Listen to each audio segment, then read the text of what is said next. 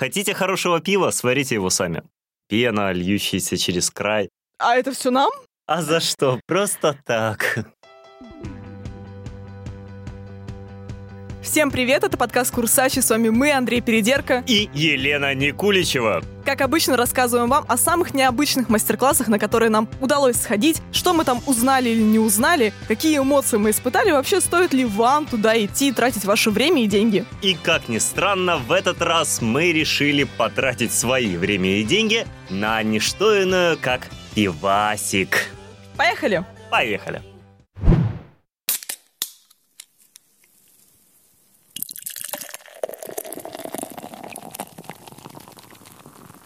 Кто из нас не мечтал сварить свой бочонок пива? Я на самом деле с детства об этом мечтал. Вот Гудиков так в 13, наверное, прочитал статью о том, что Костя Дзю переехал в Австралию и варит пиво у себя дома на даче. Я подумал, боже, какой счастливый человек, он в Австралии варит себе пиво. И такой Лена предлагает, а пойдем пиво сварим. Куда идти? Да. да куда да. сдавать деньги? Пиво, куда? Даже вопрос сколько не стоял. Пойдем сварим пиво? Да, пойдем сварим Был пиво. один вопрос, когда? Да. Вообще, когда? Вот, да. Я. Ну- Кто, кто здесь? Я, я, я, я пиво варить, да. Ты вот спросил, кто из нас не мечтал сварить свой бочонок пива. Я вот у наших слушателей в Телеграме спросила после того, как мы сходили с тобой на мастер-класс. В большинстве своем ответили, что не пробовали, но хотели бы когда-нибудь попробовать. Поэтому welcome. Это Ща- нормальная голубая мечта любого человека, который смотрит с вожделением на то, как стекает с прохладного бокала пена, льющаяся через край. Ах, Это мы замечтались в понедельник днем записывая подкаст на работе, чтобы вы понимали. Пока перед нами не стоит ничего, но когда мы были на мастер-классе, перед нами было 4 литра прекрасного пива на дегустацию, и еще почти что 30 мы сварили. Но все по порядку. Мы пошли в пивоварню, которая называется Elevator Brew. Она находится в Петербурге в Голицын-Лофте. Если собираетесь туда идти, это правый дальний угол. Это одно из немногих мест в Питере, где, в общем-то, проводят такие мастер-классы. Есть еще магазин Мирбир, который продает оборудование как раз для домашних пивоварен. И ингредиенты там тоже проходят мастер-классы, но мы решили пойти в пивоварню. Стоило это все дело, если вы покупаете купон на Биглионе или еще где-либо я кину ссылку на купон, по-моему, он еще в течение лета будет действителен, поэтому, если хотите, вы можете сходить. Покупаете купон за 650 рублей, и еще на месте вы платите 4350 рублей за ингредиенты. Все вместе, то есть получается 5000 вместе с купоном, это цена за компанию. Вы можете прийти вдвоем, можете прийти в четвером, по-моему, там до пяти человек идет ограничение, и, соответственно, вы вместе будете варить пиво. Ну, в нашем случае мы заберем домой по 5 литров. Было бы Как заберем домой? Поедем на природу и выпьем все. Вот. Коллектив у нас, слава богу, есть на работе, есть с кем выпить. Нам предложили на выбор 6 сортов пива. Первое — это такое классическое немецкое пшеничное нефильтрованное. Второе — это бельгийское пшеничное пиво с цедрой апельсина и кориандром. Третье — стаут. Четвертый — красный ирландский эль. Можно было еще сварить полутемное пшеничное пиво или копченое пшеничное пиво. Мы выбрали самый классический вот этот вот первый вариант из серии немецкое нефильтрованное пшеничное пиво. Правда, как нам сказали, когда вы выбираете пшеничное пиво, там, скорее всего, 50% будет ячменя. Вы не получите никогда полностью 100% пшеничного пива, потому что иначе оно было бы слишком плотным, его невозможно было бы Была бы фильтровать. кашка. Действительно, пшеничное пиво делается 50 на 50, а то и 30 на 70 соотношение рожь пшеницы. Когда мы пришли, нам показали вот пакет ржи, вот пакет пшеницы, вот это и надо размолоть красивенько, а сделать очень много кашки дробленой. Вместе Для начала с- это нужно перемолоть. Да, сначала мы это все дробили, дробили, дробили, дробили. Получили огромный казан. Я с такого казана, таким дробленым, в свое время в детстве кормил э, куриц.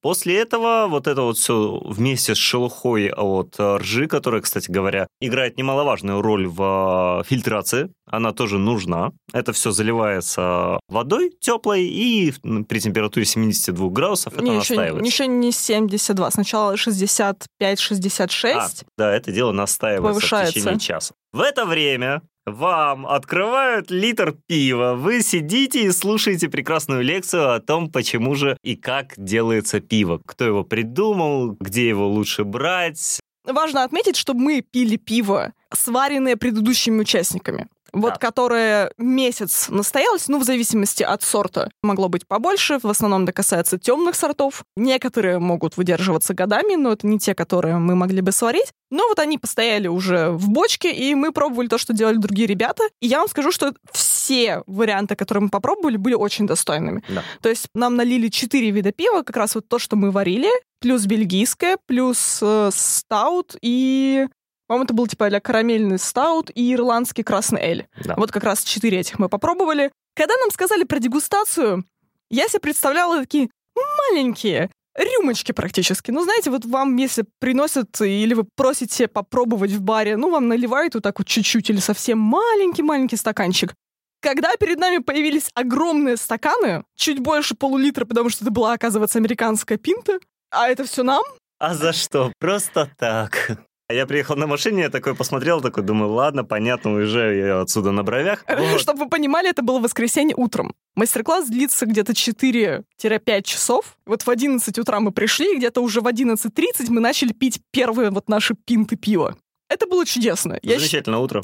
Всем советую так начинать утро. Это вот прям заряд бодрости на весь день. Ты начинаешь его с пивасика, пьешь, пьешь, 4 Параллельно часа варишь. ты пьешь, параллельно варишь, общаешься, узнаешь что-то новое, записываешь, прикалываешься. Естественно, настроение ваше повышается вместе с градусом. Ты узнаешь человека, который тебе это все преподает, и середина дня ты выходишь уже на бровях, ты такой довольный, счастливый. Отдельно стоит сказать про нашего мастера, Степан. Степан, ты мне очень понравился, правда. Это вот человек, который живет э, под Питером, в деревне, и он увлекся пивоварением и варит пиво. Варит пиво у себя дома, варит пиво в Голицын лофте и плюс учит варить остальных. Это прям, я не знаю, вот пацан к успеху пришел, вот честно, я на него смотрю и думаю, класс. Наверное, 5 тысяч за мастер-класс покажется несколько устрашающей суммой, даже если учитывать, что это на компанию. Но давайте немного арифметики сюда добавим. У нас получилось 5200, потому что мы еще взяли одну бутылку пива, выпили ее там. Литр пива стоил 200 рублей, что, в общем-то, абсолютно недорого, если бы это был какой-то бар. Представим, что мы бы 5 литров пива выпили бы с тобой в баре. Цена бокала, ну, где-то, я думаю, 250-300 рублей. То есть мы бы потратили с тобой 2,5-3 тысячи на двоих только за то пиво, которое мы выпили непосредственно там.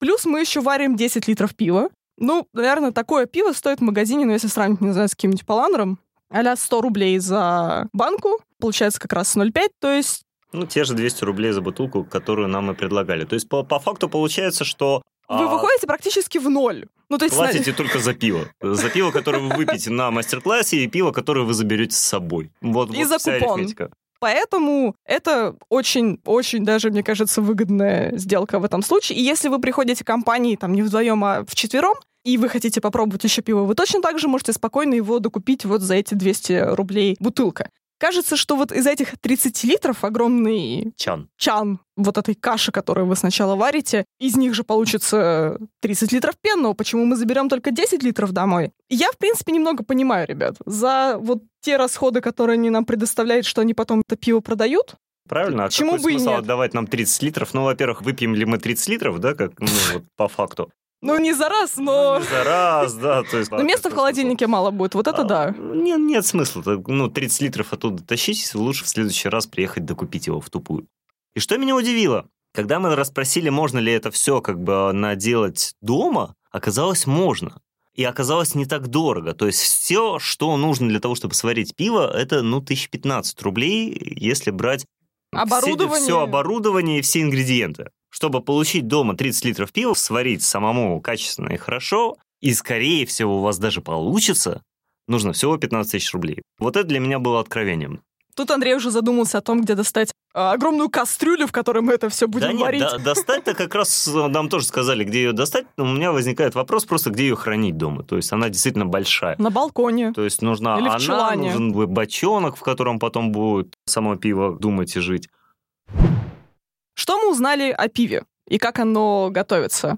В классическом пиве, которое определяется российским ГОСТом в том числе, всего четыре ингредиента. Это вода, солод, хмель и дрожжи. Все, что вы видите как бы сверх этих ингредиентов, это уже называется пивным напитком. Но, внимание, это не всегда плохо. Все крафтовое пиво практически будет пивным напитком, потому что не добавляют какие-то другие ингредиенты. Специи или пюре какие-то фруктовые, или соки. Кроме этого, могут играть с злаками. Не обязательно брать исключительно рожь и пшеницу. Да? 30% злаков может быть заменено на другие какие-то культуры. Да? Это может быть и рис, который достаточно часто используют, потому что он дает мягкость аромату. Да? Я помню, и удешевляет И удешевляет процесс. процесс. Да, я помню, на Украине мы с большим удовольствием пили черниговское пиво, и вот оно было мягенькое и так хорошо на пляже заходило в Одессе. Это прям что-то с чем-то. Плюс крафтовое пиво, это, как нам сказали, нового вы ничего не изобретете, потому что в пиво запихнули уже вообще все. В основном американцы а в России больше-то копируют, но при этом, по сравнению с европейским пивом, наше крафтовое, оно более дерзкое, потому что там стараются каких-то более классических вкусов придерживаться.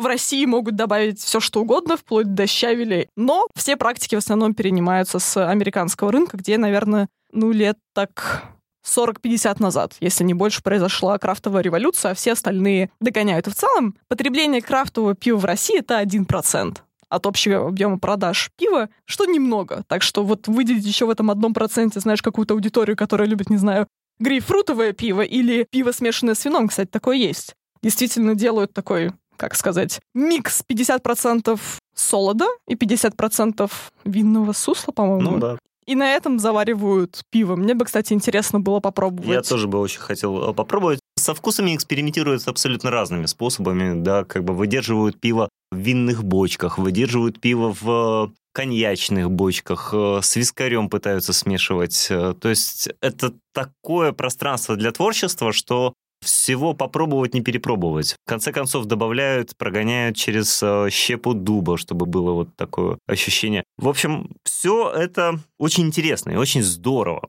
При этом, знаешь, какое самое популярное пиво в России? А, вот, да. Я, я Охота думал, крепкая и Балтика-9. Пара-пара-пам. Возвращаясь к одному проценту потребления крафтового пива. Даже то, что мы варили, это, в принципе, далеко от, э, я не знаю, традиционных вкусов россиян.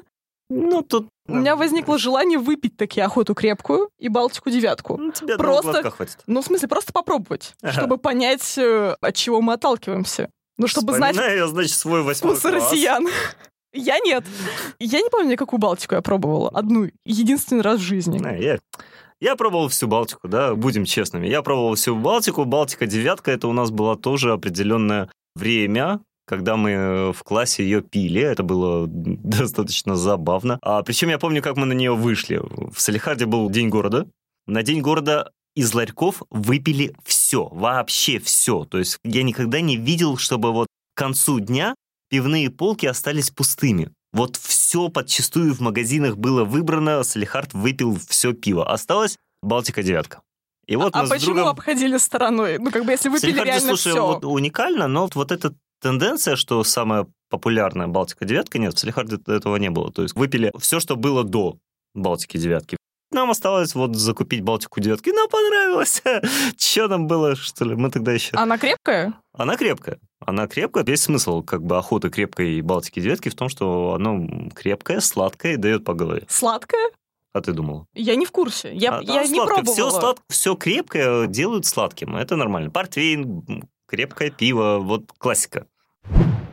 На самом мастер-классе нам принесли колбочки со всеми ингредиентами. Вот прям, как, не знаю, в химической лаборатории в школе можно было все посмотреть и даже потрогать. Там цветы вот этого хмеля, например, да. Ну, понятное дело, что не цветы бросают в чан, в котором варится дальше пиво, а в специальных таких гранулах. Знаете, напоминает корм для вот грызунов по форме, а по запаху это был такой очень странный запах. Мне сложно его с чем-то сравнить. Мне казалось, что он пахнет супом. Ну, приправой, по крайней мере. Да, вот какими-то приправами. Именно вот, ну, солено, солено пряными, если можно так э, сказать. Но при этом хмель добавляет аромата и горечи. Солод, можно было бы подумать, что это какое-то отдельное растение, грубо говоря, да, что-то, что используется. На самом деле это любое пророщенное зерно. Да. которое потом используют для варки То есть, пива. по факту, это та же рожь и пшеница, просто которая не прорастили, а довели до состояния, когда оно должно дать росток. То есть его нагревали, нагревали, нагревали в печи определенное время до того момента, когда, по идее, он должен сейчас уже как бы Или в ванной. раскрыться. и теплой вот, воде. Вот, вот оно Кстати, любопытно, тоже то, чего я не знала. Казалось бы, что для темного пива, наверное, нужно использовать темный солод. Вот самый, который можно только найти. Ну, как для ржаного хлеба, тебе вот нужно какой-то темноты добавить, да? На самом деле нет.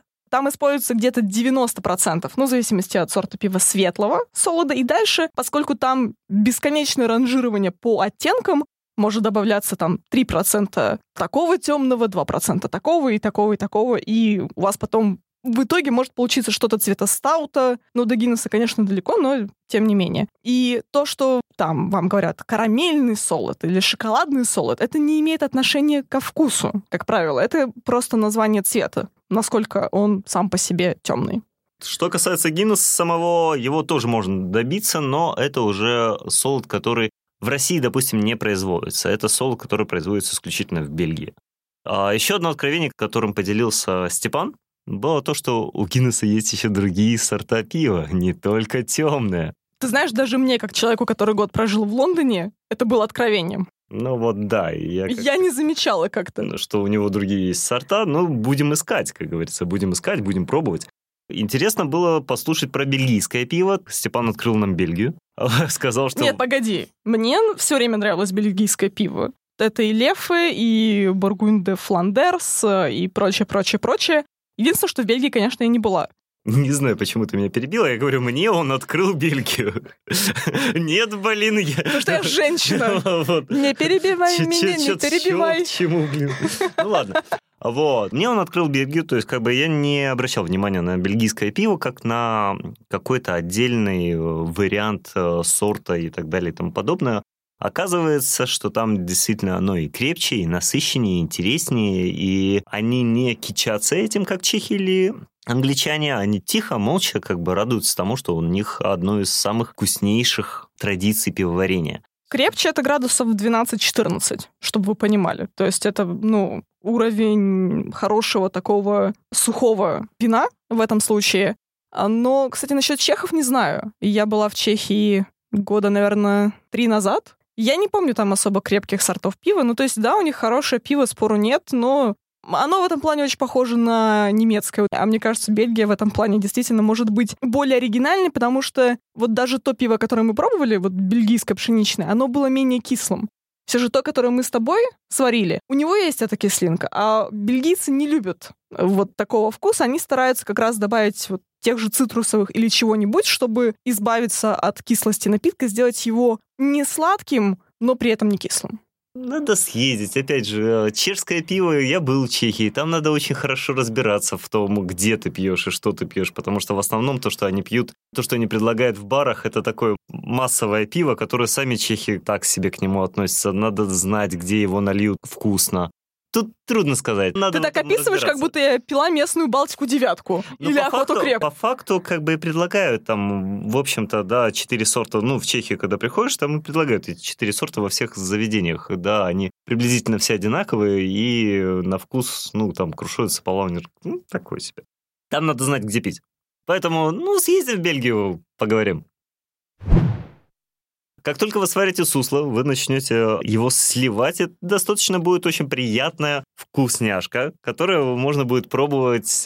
Смотришь на это и думаешь, «Ммм, какая интересная штуковина. Может, стоит вот сока какого-то переходить на пивное сусло, пока в нем нет дрожжей, в нем нет алкоголя. И пока Оно- в нем нет хмеля. и в нем нет хмеля, это вот то, что можно давать детям, то, что как бы приятнее пить, чем, допустим, какой-нибудь сладкий сок. Потому что оно не ультра сладкое. Туда не добавляется специально какой-то подсластитель. Просто в зерне уже содержится углеводы, да, и происходит расщепление крахмала, и сахар освобождается. Зачем нужен сахар в этом случае? Потому что в целом процесс получения алкоголя завязан на том, что дрожжи поедают сахар и выделяют этанол. Это в любом виде алкоголя, будь то вино, пиво, сидр, виски, вообще не важно. После того, как добавляются дрожжи, добавляется хмель, потихонечку это все переливается.